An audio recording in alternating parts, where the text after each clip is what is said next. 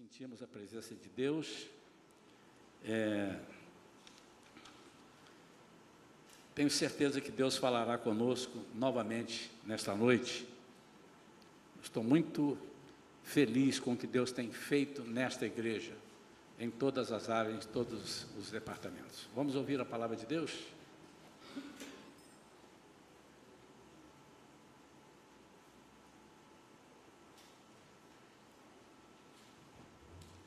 Irmãos percebam a decoração que foi feita, nossas artistas da decoração que decoraram para o Thanksgiving também vieram e decoraram.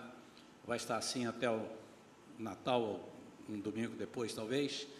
E por isso nós estamos felizes, felizes com a igreja, felizes com os irmãos. E eu quero pedir aos irmãos que abram a Bíblia no segundo livro de Reis, no capítulo 2, vamos ler quatro versículos.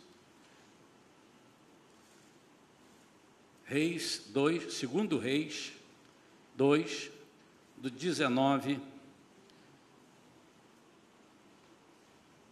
ao 22.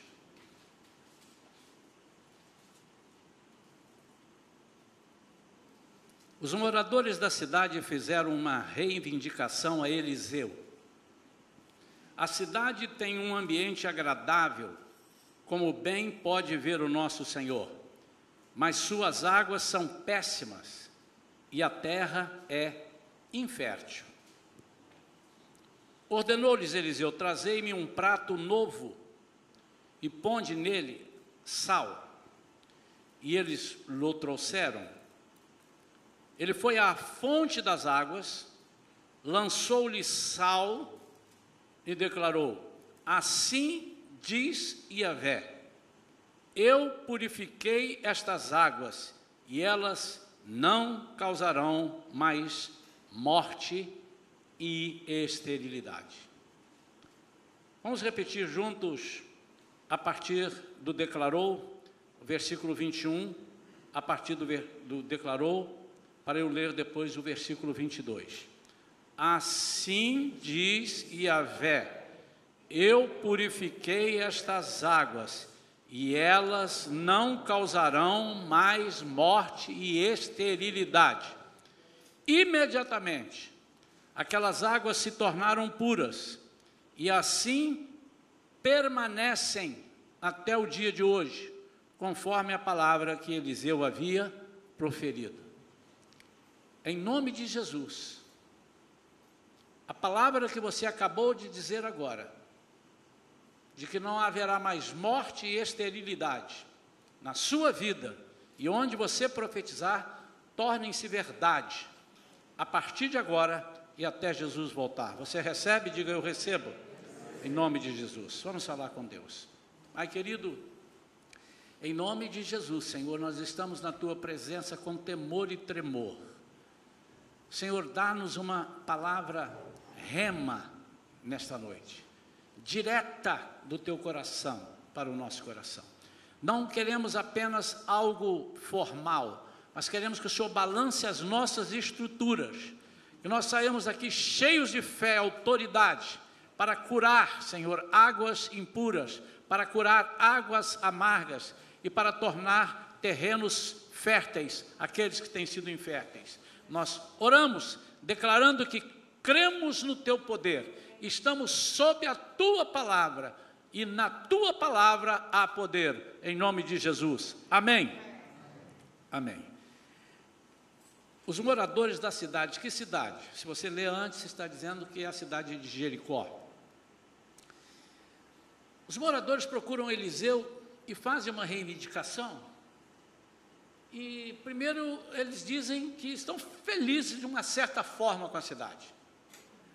Olha, a cidade que nós estamos é uma cidade boa, é uma cidade agradável, é um lugar até que a gente gosta de morar, mas nós sentimos que existem duas coisinhas que precisam ser feitas.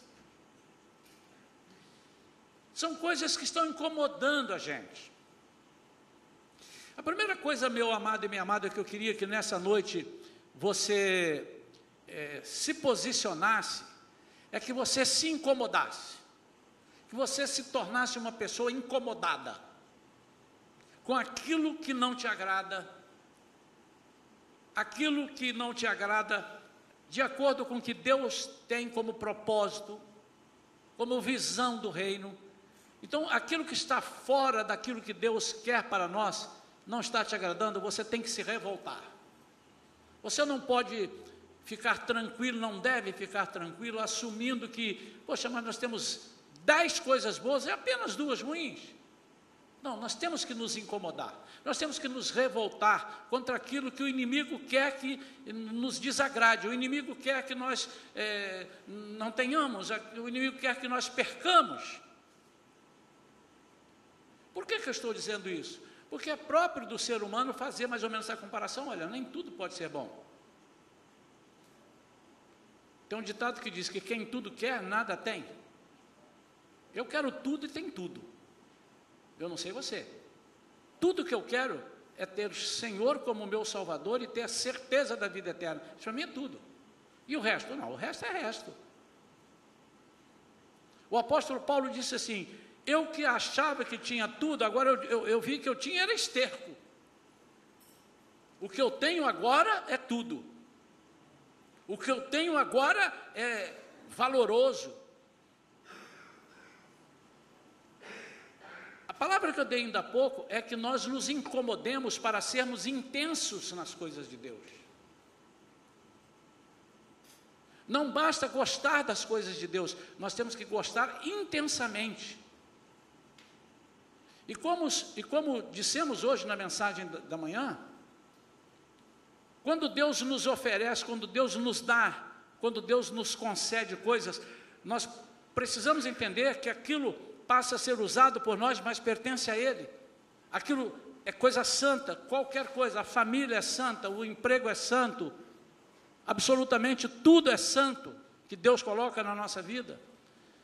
Mas nós temos que valorizar aquilo, e se algo está fora do que Deus propõe para nós, nós temos que nos revoltar, não com Deus, mas com o inimigo, porque Deus coloca para nós, Deus coloca para nós, Ele tem um propósito para nós e o inimigo fica de olho. Tudo aquilo que Deus coloca para nós, o inimigo diz assim: Eu vou amassar o cano deles, eu vou jogar terra, eu vou jogar areia, eu vou, vou, vou fazer alguma coisa para ele se desagradar. E pasmem os irmãos, nós nos acostumamos muitas vezes de perdermos alguma coisa porque fazemos conta, já temos tanto. Eu não posso reclamar, Deus já me deu tanta coisa, o que é que custa isso daí? A água amarga, a água poluída, tipifica algo que não produz vida interior. Eles tinham águas péssimas. Eles, se eles tinham águas péssimas, eles não podiam saciar a sede. Eles não tinham uma água que pudesse fazer limpeza do corpo e refrigério no calor. Estava faltando isso, incomodava. Se nós entendermos como Jesus trata a água, ele diz: Eu sou a água da vida. E aquele que vier a mim, jamais. Aquele que beber dessa água, jamais terá sede. Você já pensou nisso, amado? Então a água tipifica muita coisa importante. E a água também é a palavra de Deus. Ele disse em João capítulo 15 para os seus discípulos: Vós já estáis limpos, limpos pela palavra. A água é palavra, a palavra é água. Mas a palavra também cura. O salmista dizia: enviou-lhes a palavra, e eles foram curados. E o que, que o inimigo quer fazer conosco? Ele quer nos paralisar para nós não saciarmos nem a nossa nem a sede dos demais? Ou ele quer fazer com que nós nos contentemos em saciar apenas a nossa sede? Isso é contrário ao Evangelho, porque o Evangelho pensa nos outros e não em nós. E se eu penso no outro, é porque o outro está pensando em mim. Jesus disse: Eu não vim para ser servido, eu vim para servir. E se eu não tenho essa água, se eu não tenho essa cura, está faltando alguma coisa em mim e em pessoas ao nosso redor. O que o diabo quer é que nós sejamos egoístas. Mas o Evangelho nos faz sermos altruístas. Pensar, expandir. O que, é que nós pregamos domingo passado? Alargar as nossas estacas. Expandir as nossas propriedades. Expandir os lugares por onde vamos passar e onde vamos estar, onde vamos estender as nossas tendas. A água amarga, poluída, tipifica algo que não produz vida interior, não purifica o coração e não traz refrigério para a alma. É uma palavra sem vida, é uma palavra sem revelação, é uma palavra sem o Espírito Santo. De que vale uma palavra sem vida, sem revelação Espírito, e sem o Espírito Santo? É uma palavra humana. E às vezes ela serve como um comprimido, mas ela não cura, ela tira a dor, mas depois a dor volta. A palavra humana, muitas vezes, né? Você diz, ah, não fica assim não, vem cá, meu amigo, olha só, deixa eu te dizer umas coisas bonitas. Aí eu vou recitar uma poesia para você. O sol brilha, a nuvem é branca num céu azul. Deixa eu, deixa eu melhorar. Uma musiquinha aqui. O sol brilha. A nuvem é branquinha num céu azul. O mar está soprando, aí você começa a dormir. Uma palavra legal. Mas daqui a pouco você está do mesmo jeito ou pior. Porque essa palavra é uma palavra humana. O que nós precisamos ter é a palavra que Jesus nos dá para nós entregarmos.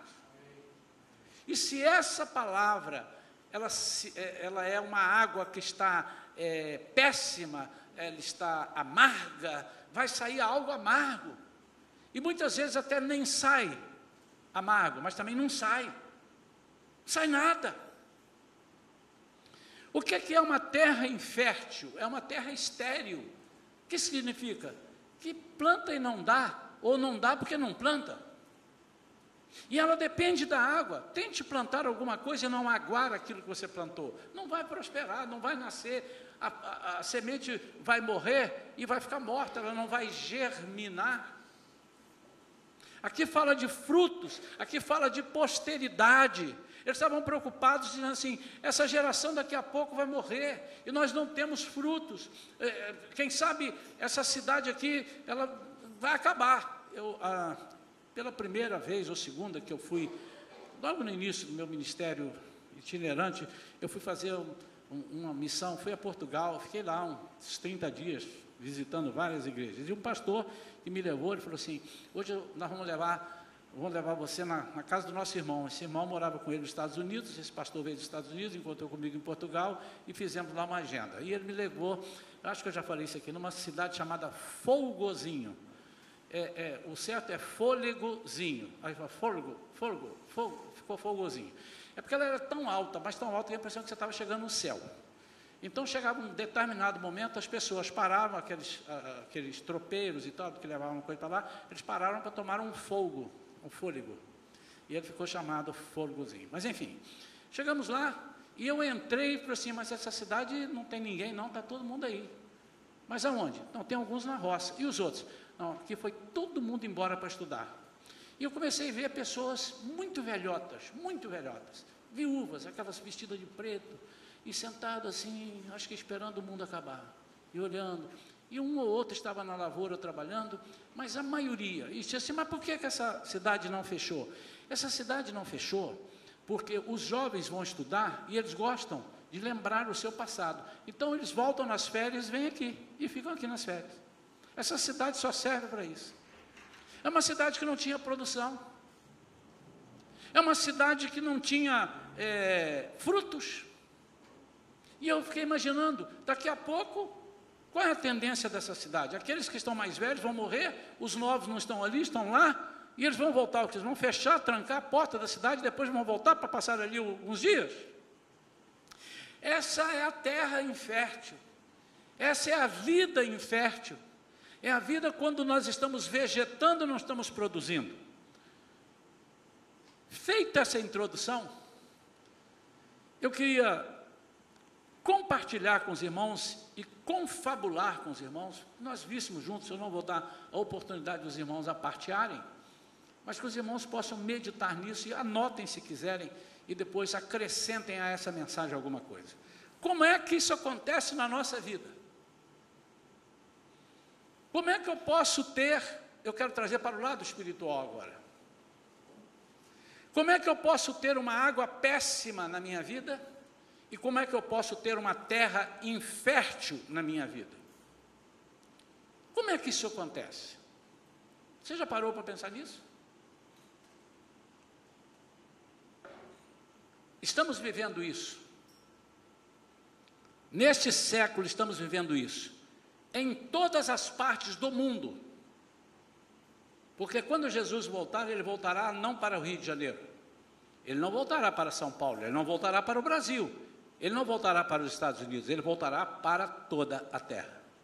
Todo o povo o verá na volta dele. Ele vai buscar e todos saberão que ele chegou, nem todos o verão, mas todos os seus o verão em toda a parte da terra. Isso é bom explicar, irmãos, porque a impressão que passa é que quando Jesus vier e buscar a sua igreja, as pessoas vão ver as pessoas subindo, Jesus, me leva, aí daria tempo de você ser perdoado. Não, vai ser assim, ó, olha para mim, preste bem atenção, olha dentro dos meus olhos, a Bíblia diz que será num piscar de olho, um, dois e já, foi. Não é que eles subirão nessa coisa, os corpos serão transformados nessa velocidade. Não é que eles subirão assim, tchup, e sumiu. Mas eles vão desaparecer e você não verá Jesus. Só você não, você verá. Eu verei. Aqueles que não são Jesus não o verão. Quando é que nós o veremos? Está claro em Tessalonicenses, está claro em Apocalipse. Nós o veremos quando ele voltar e essa volta dele essa será chamada volta. A primeira não é volta, é arrebatamento. Ele não pisa na terra na primeira, ele fica nos ares. Embora haja uma corrente pequena que diz que ele virá, pisará aqui, ficará aqui, depois. Não, apaga tudo. A Bíblia é claríssima, não precisa nem interpretação. Nos, nós encontraremos com ele nos ares. Continuará uma comunidade aqui, que é a comunidade que não o tem. Essa não o viu, nós o veremos. Mas quando ele voltar depois dos sete anos de tribulação, que ele voltar com sua igreja e com aqueles que morreram com ele, morreram nele, ele pisará e estabelecerá o milênio. Aí todos o verão descendo, absolutamente todos. Haverá a guerra, onde ele vencerá todas as nações e ele estabelecerá o reino milenário. Como é que isso acontece? Estamos vivendo isso, como eu disse, é quando aceitamos a Cristo, mas nos tornamos apenas religiosos. Como não, quando não temos intensidade. Existem casamentos intensos e existem casamentos pro forma. E por que, que eu estou dizendo de casamento? Porque é um casamento, expliquei hoje de manhã, de Cristo com a igreja. Nós somos noivo, pastor, mas segundo a tradição dos judeus, quando ele ficava noivo, já eram compromisso e ele já chamava ela de esposa. Tanto que, como eu preguei de manhã, Deus fala com José, Maria já era preparada e entregue para ser esposa dele, mas não tinham coabitado ainda. E qualquer coisa que acontecesse com ela, ela era digna de ser exposta publicamente à vergonha e seria apedrejada. Por isso que José intentou largá-la em silêncio, não contar nada para ninguém. Até que Jesus falou para ele, que Deus falou para ele que Jesus era algo gerado por ele, Deus, e que ele seria o pai do filho dele. Ele não disse nessas palavras, eu expliquei para a igreja. Então, quando não há um casamento intenso, é um casamento pro forma, é religioso. Há muitos anos atrás, Pode ser que hoje ainda haja pessoas assim, mas hoje é mais fácil, as pessoas se separam mais facilmente. Mas há muitos anos atrás, conheceu-se famílias estavam casados há 30, 40 anos e ninguém era feliz ali, nem o marido com a mulher, nem a mulher com o marido. E viviam tão mal, mas viveram. Por quê? porque não podiam separar, não era bom separar, era feio separar, e até hoje é feio separar. Mas aquela época era uma época mais rígida. A sociedade via de forma. E ninguém falava nada, e eles continuaram, eles não tentavam acertar o casamento. Jesus, nesse casamento conosco, diz que nesse noivado nós teremos tribulações, ou não. Ele disse: No mundo tereis aflições, mas tem de bom ânimo, eu venci o mundo, vai haver o casamento. Quando nos tornamos religiosos, a religião nos faz achar que estamos em um ambiente agradável. É ou não é verdade? Ah, eu agora estou protegido, eu sou da igreja. De vez em quando você encontra alguém ou outro, sou, sou crente, sou. Ah, legal. E eu, por curiosidade, gosto de saber qual é a sua igreja. Minha igreja é. Como é que chama mesmo? Não, não tem problema, não. Às vezes o um nome difícil, né? Em inglês ou em hebraico. O nome do seu pastor, meu pastor. E agora você me pegou. Irmão, se vocês fizerem isso de mim, eu vou ficar muito triste. Hein? Qual é o nome da igreja? A igreja eu não sei. É Aspon, Lagon, Tralon, um negócio que termina em on. E o nome do pastor? Pastor, não sei se é Ezequias, Abadias, Obadias, Sofonias, é um negócio de Ias. Irmão, não está havendo um casamento, não está havendo algo, você não está, é, é, você não está é, em harmonia com aquilo que Deus está colocando para nós aqui. Não estou dizendo que eu sou uma pessoa importante, mas é impossível a ovelha não conhecer o pastor. Não saber qual é a sua igreja. São religiosos, irmãos. Durante muito tempo, foi feita uma pesquisa recentemente, ou, de vez em quando fazem, a pessoa diz, eu sou católico, porque ele não é nada. Não estou dizendo que o católico não é nada, deixa eu explicar, irmãos. Tem pessoas que não, não são nada, não é crente, não é espírita, não é macumbeiro, não é isso, não é aquilo, muito antes, pelo contrário, então ele diz que ele é católico. Por quê? Tornou-se uma religião ou uma doutrina universal. Quem não é nada é católico. Você pode ver, não, não sou nada, o que, é que você é? Sou, sou católico. Então você é alguma coisa.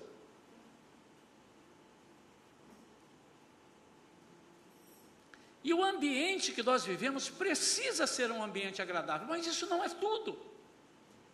Quando eu, quando eu, quando eu, eu dou muito valor que o ambiente seja apenas agradável, isso é uma religiosidade, porque nós fomos feitos para estar em lugar de tribulação. Não todo o tempo, que ninguém aguenta. Mas Jesus disse: vocês vão ter tribulação. As pessoas novas que chegam aqui para a igreja, de vez em quando estão conversando comigo e tal, pastor, nós estamos, olha, muito legal, é muito legal você procurar uma igreja, e de preferência procure com um pastor assim como eu, bonito, simpático. A igreja não vai dizer amém, irmãos. Pô, dá um esforço tremendo para pentear o cabelo, esse pouco que resta. Fala aí comigo, amém, pastor, o senhor é lindão do meu coração. Ainda que não seja sincero, pode falar. Mas eu digo assim: você já parou para pensar que Deus pode estar te trazendo aqui para você mudar o macacão, botar o macacão, pegar o alicate, pegar o martelo, pegar o serrote para podar? Porque, como eu preguei há tempos, nós precisamos saber podar para que a árvore não morra. Deus está te trazendo aqui para olhar tudo que está de errado para nos ajudar a consertar. É de fato necessário que tenhamos um ambiente agradável. Ele precisa ser agradável. Mas isso não é tudo. Isso não é cristianismo. Até porque, como é essa igreja, como é a visão da igreja, e eu gosto de repetir isso para que os irmãos aprendam isso e guardem no coração.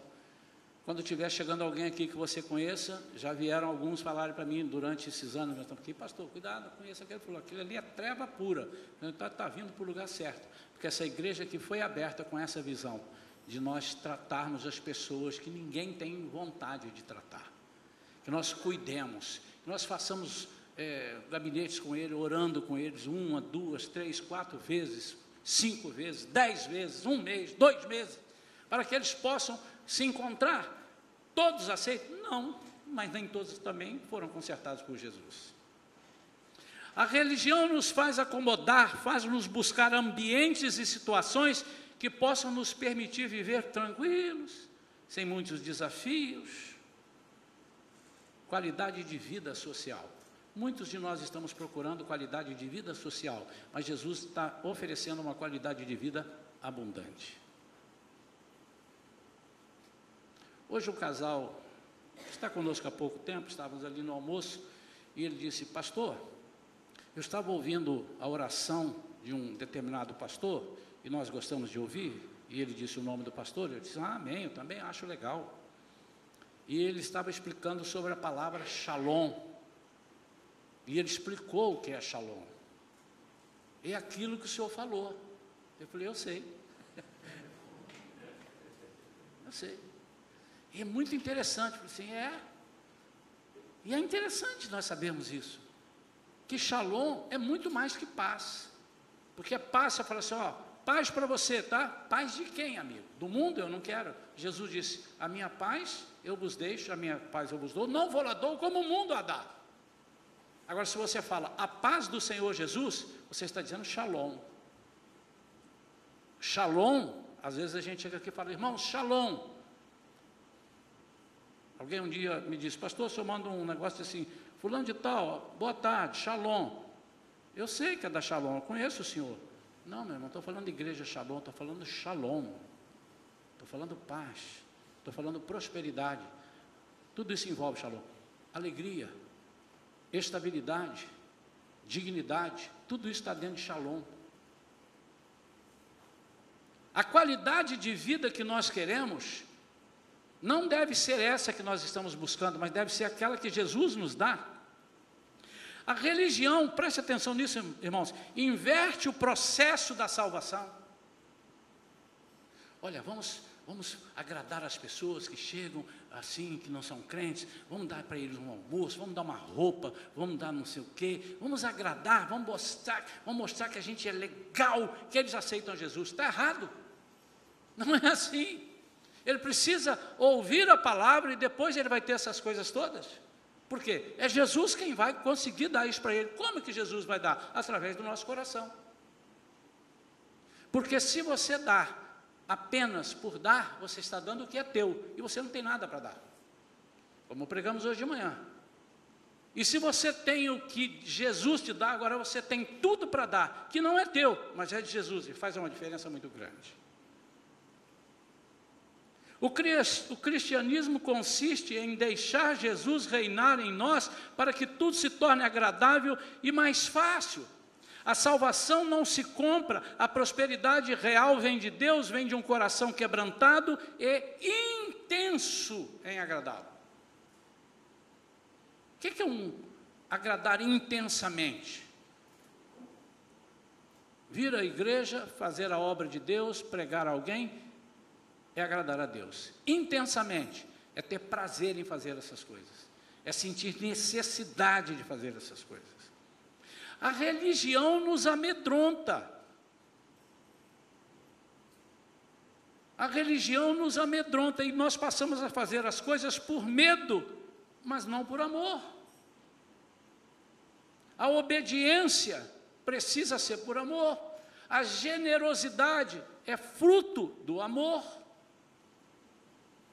é fruto de algo que você está vivendo com o Espírito Santo. Por isso, quando nós somos completamente transformados, toda a nossa vida é transformada.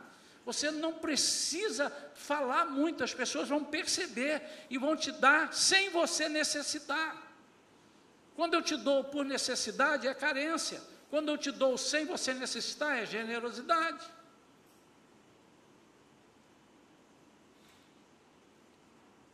A religião estipula regras, e aí passamos a viver pensando até onde podemos ir sem pecar.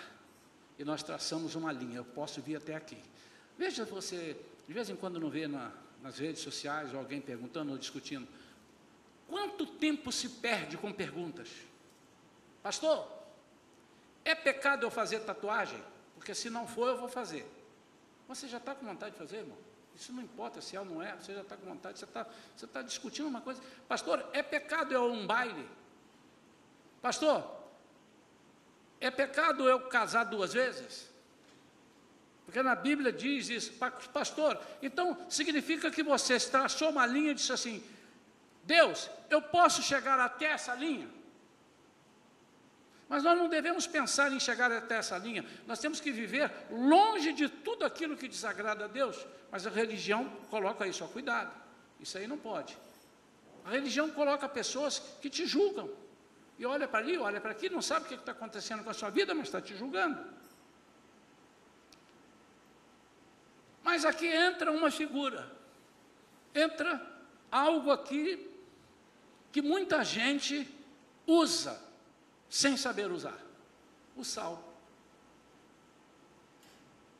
Existe algumas seitas que pegam o sal e dizem assim: Meu Deus, eu, eu vi, eu estava vendo um jogo de futebol, não lembro agora há quanto tempo, alguém viu isso, e o time só estava perdendo. E ele pegou e fez o seguinte: ele pegou um monte de sal grosso e levou lá para perto da baliza de futebol, do, do, gol, e jogou ali, e jogou ali no tal, e disse assim: pronto, o time não vai perder. E o time não perdeu, ele, pronto, agora todo jogo ele levava, ele deve ter gastado muito sal, porque o time dele era ruim. O sal não é dessa forma. O sal não é para usar, ser usado dessa forma.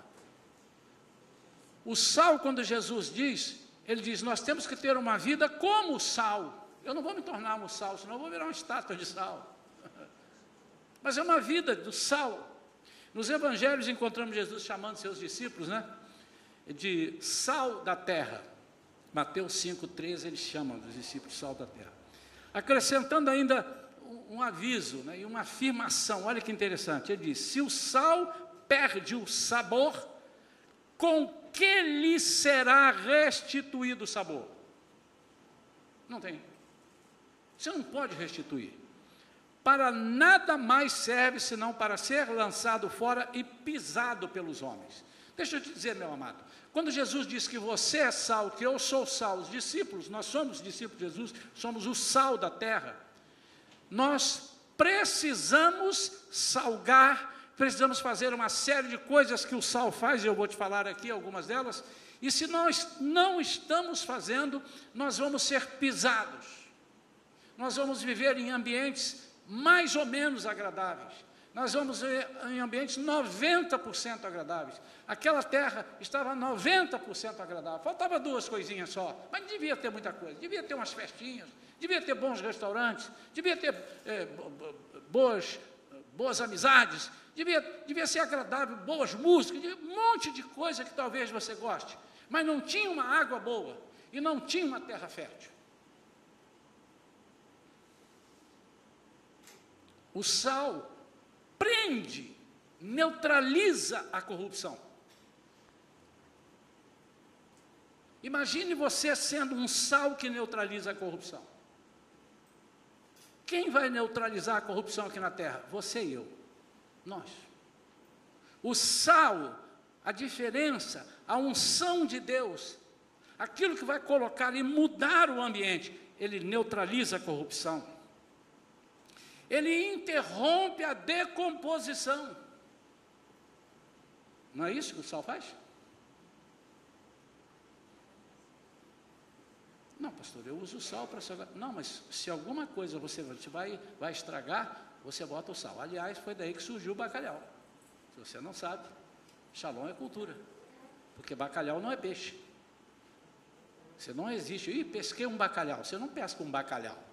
Bacalhau é transformado pelo peixe que virou bacalhau. Amém? Quantos conhecem pescaria aí? E as pessoas precisavam que esse peixe pescado durasse tanto tempo numa viagem que eles iam fazer que eles jogavam sal para mantê-lo. Por isso ele virou aquilo ali e ficou gostoso ali. Mas também você não pode comer com aquele sal todo, você não aguenta. Tem que dessalgar para comer. Mas isso aí, é os cozinheiros mestres aqui que vão ensinar isso para vocês e interrompe a decomposição. Se algum crente, se alguma vida está em decomposição, e eu chamei a atenção para de manhã, irmãos, qual é a, a preocupação pastoral?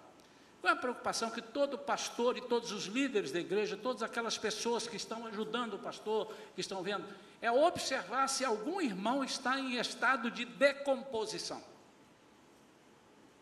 É aquele irmão que você vê que orava, mas não ora mais, ou ora menos. É aquele irmão que você olhava, ele sempre tinha uma palavra de vida, agora ele tem palavra de morte. Ele sempre era uma pessoa que estava animando as pessoas, agora ele está desanimando. Mas não desanimando por desanimar, porque a palavra que ele solta desanima. Eu não sei ficar perto de uma pessoa que só reclama, que só desanima, que tudo é ruim. É muito ruim isso.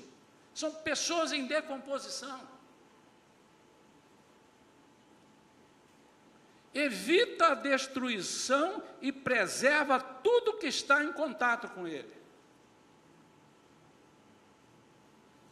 Talvez, irmãos, uma vez eu estava pregando há muito tempo numa igreja, a igreja, eu, eu, eu gravei um CD chamado Recordações, quatro volumes, só de hinos dos inários, aqueles hinos antigos de 1837, 1912, aqueles hinos que a igreja aprendeu a cantar, que não se canta mais, não sei porquê. E aí uma igreja pegou aquele gancho e fez uma, um convite para que todas as pessoas trouxessem as pessoas afastadas para porque estaria o pastor Isaías cantando e tal e tal. E eu fui lá e pude perceber que algumas pessoas precisavam de voltar ao passado para ir para o futuro. Eram pessoas que estavam de alguma forma aborrecidos. E eu disse, eu lembro, eu lembro muito bem o que eu disse naquela noite. Várias pessoas voltaram, ou vieram à frente para voltar para Jesus, depois eu não acompanhei, a igreja deve ter acompanhado, quero crer que, se não todas, uma boa parte, mas isso não cabe a nós, é o Espírito Santo é quem faz. E eu disse, antes do apelo, aliás, durante o apelo, eu quero que você volte para Jesus, porque você está dando uma mancada, usei um termo parecido com esse. Você está pagando um mico muito grande. Você está atrasando a sua vida. E eu sei, essa é a palavra que eu quero dizer, que certamente você saiu por culpa nossa. Na maioria das vezes. Na maioria das vezes. Você se decompôs por culpa nossa. Devo ter perdido um irmão aqui dentro da igreja, um ou outro, que eu nem soube por quê, mas você que estava do lado dele sabe e não me disse. E por isso eu não fui atrás. E você foi covarde e também não foi atrás. Não? Porque é com você que ele conversa. Enquanto eu estou falando aqui, eu já vi um ou outro irmão falar alguma coisa no ouvido, mas não tem nada a ver com o que eu estou falando aqui. Ele pode dizer, está calor, né? É, não, não está não, fica quietinho aí, vamos assistir o culto. Mas eu não estou sabendo, sei lá o que é que, é que vocês estão conversando. Depois vamos lá no sanduba, vamos comer um sanduba? Vamos, que hora? Depois. Eu não sei o que vocês estão conversando, mas você sabe. E eu disse isso para os visitantes. Vocês certamente saíram, tudo bem, perdoa a gente. Deve ter sido por culpa da gente, ou porque não te ajudamos, ou porque falamos uma palavra atravessada e você ficou chateado e foi embora. Mas esquece isso. Então, irmão, sal é isso.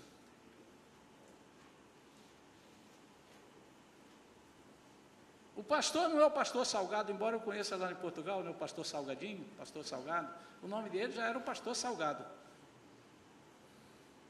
Carlos Alberto Salgado. Salgado. Mas você precisa ser salgado. Você precisa ter o seu sal. Na temperatura, no, no, no gosto, no, como é que é? No tom certo. No limite, você não pode salgar demais. Mas não pode salgar de menos. E quando é que você salga de menos? Quando você se omite.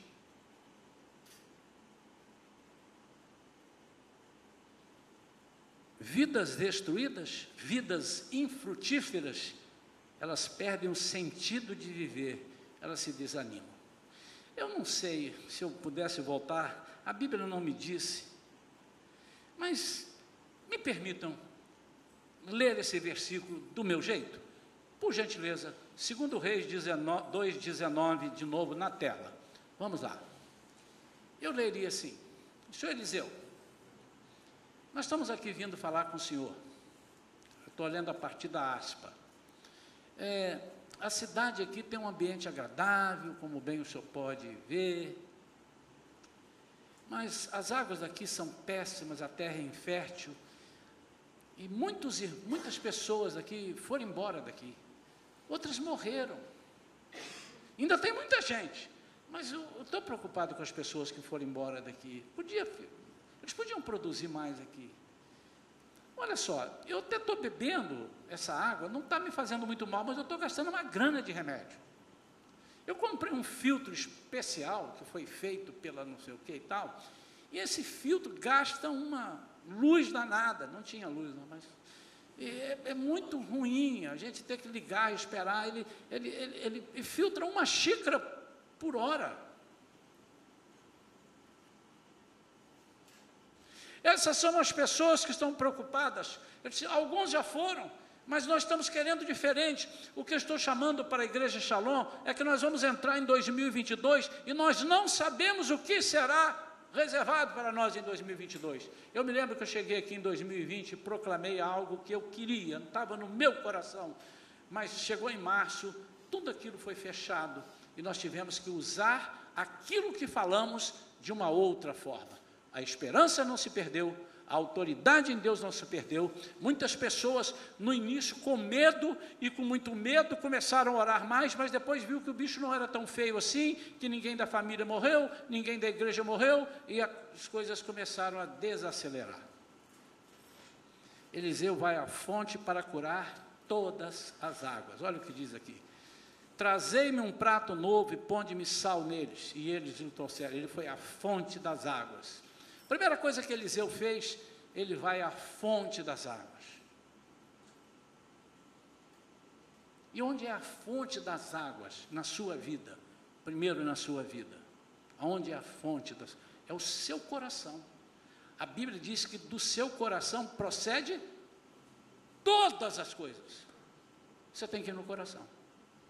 E onde é que é o coração? Você poderia apontar onde é o coração? A Bíblia fala do coração e você diz onde é o coração? Quem, quem sabe que já viu alguém falar, levanta e a igreja aqui olha para a pessoa. Levanta aí, mostra, levanta lá, André. Levanta aí, João. Onde é o coração? Olha para lá. Amém? Está aqui. E o que, que a Bíblia diz sobre o terreno de batalha do diabo? Onde é que é? Que é o coração. Se ele lhe roubar o coração, ele roubou tudo. Por isso que o salmista Davi disse: Eu escondi a tua palavra no meu bolso e debaixo dos meus pés, para não pecar contra ti. Amém ou não amém? Não, amém. Ele escondeu no coração. E o que, que é esconder aqui, se aqui é o campo de batalha? É trocar os pensamentos. Você não tira o pensamento ruim da cabeça da pessoa, você troca o pensamento. Você substitui o pensamento. Você não simplesmente tira, você dá uma coisa nova, você dá sal. Esse é o seu sua fonte. E a fonte dos outros? Onde é a fonte dos outros? É a mesma coisa. Por que, que eu estou falando do seu? Porque se você não tiver curado, você não pode curar ninguém. Se você não tiver liberto, você não pode libertar ninguém. Às vezes você não está liberto e ora, e Deus, através de você, passa por você, porque você está orando e cura uma pessoa, mas não é pelos seus méritos. O que eu estou dizendo é o seguinte: você não terá prazer em fazer, porque você está doente. Você vai cansar fácil. Você vai dizer, mas de novo, de novo. Quantos aqui querem um Brasil melhor? Quantos creem que Deus está mudando o país com os governantes falando na cabeça deles? Quantos estão orando por isso? Nós proclamamos quatro quarta-feiras em novembro para orar pela pátria e tal, vieram 12 pessoas. Mas ontem nós vimos um, um vídeo da primeira dama pulando e falando em línguas, e todo mundo achou bonito. Mas a igreja, não a Shalom, as igrejas, a igreja de Cristo, está orando por isso. Você acha bonito? Que mulher valorosa estão? Que poder há na palavra de Deus? Eliseu vai à fonte para curar todas as águas. A fonte é o início, é da onde procede. A Bíblia diz isso. Das coisas que você deve guardar, guarde o seu coração, porque dele provém, procedem todas as coisas. As águas foram curadas. E aqui diz, estão até hoje. Por que, que ele, ele não podia descrever? As águas foram curadas. Tchau, benção, um abraço.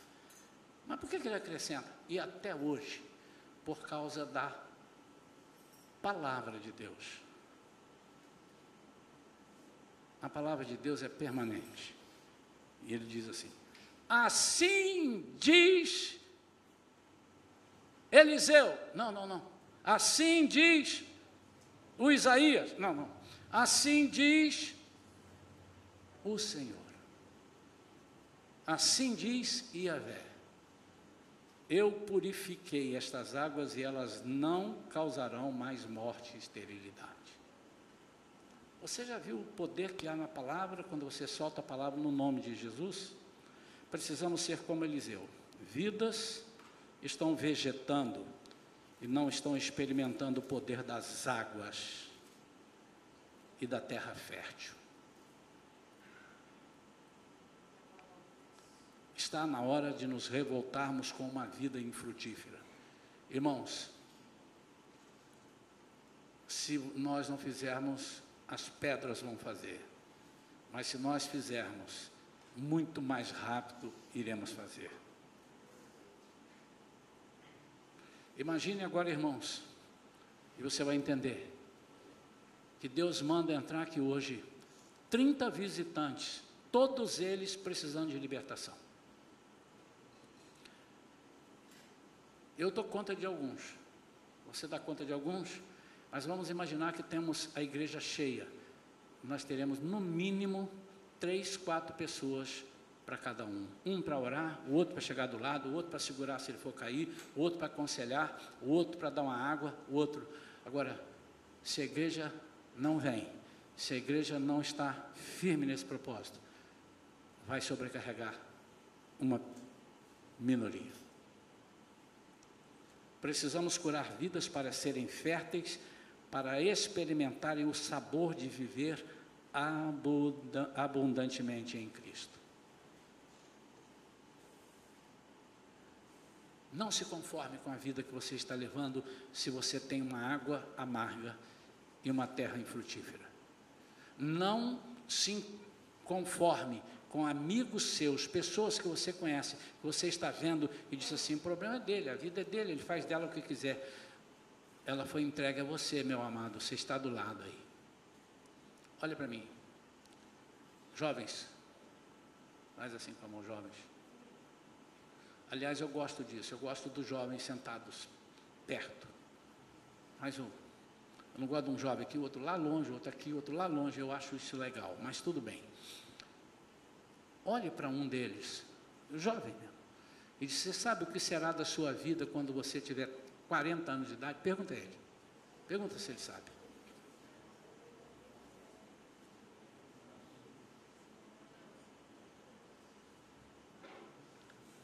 Mas é possível que você saiba o que vai ser da vida dele se, do que você está vendo agora. Vem cá.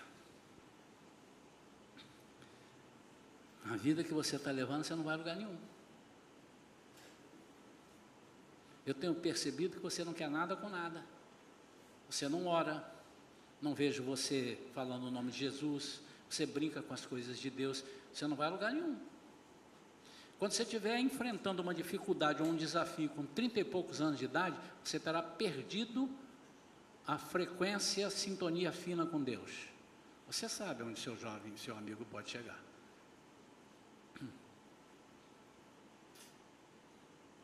Olha para mim de novo, jovem. Quantas vezes eu estive na célula dos jovens com vocês? Diga aí. Quantas? Nenhuma. Porque eu não sou jovem.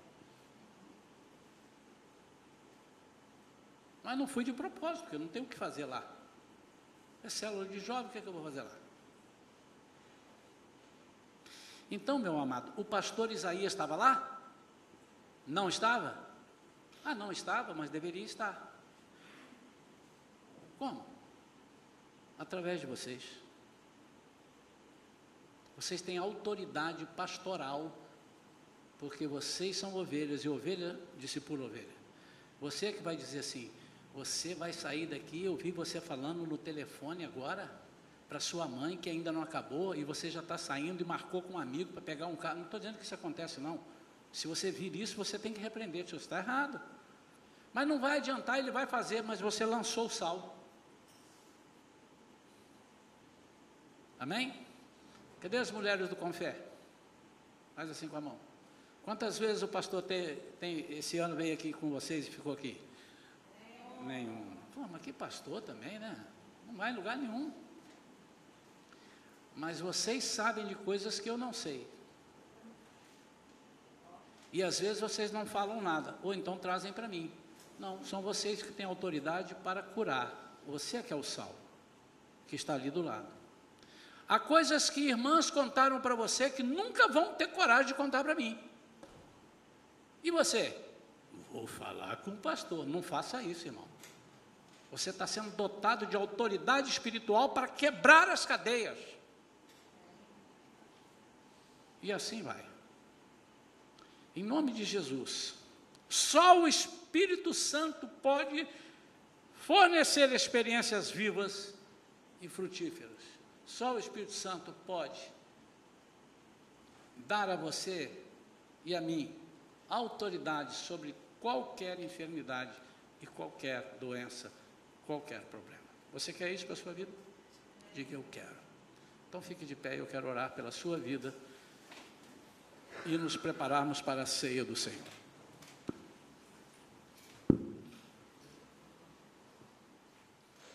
Queria que você pusesse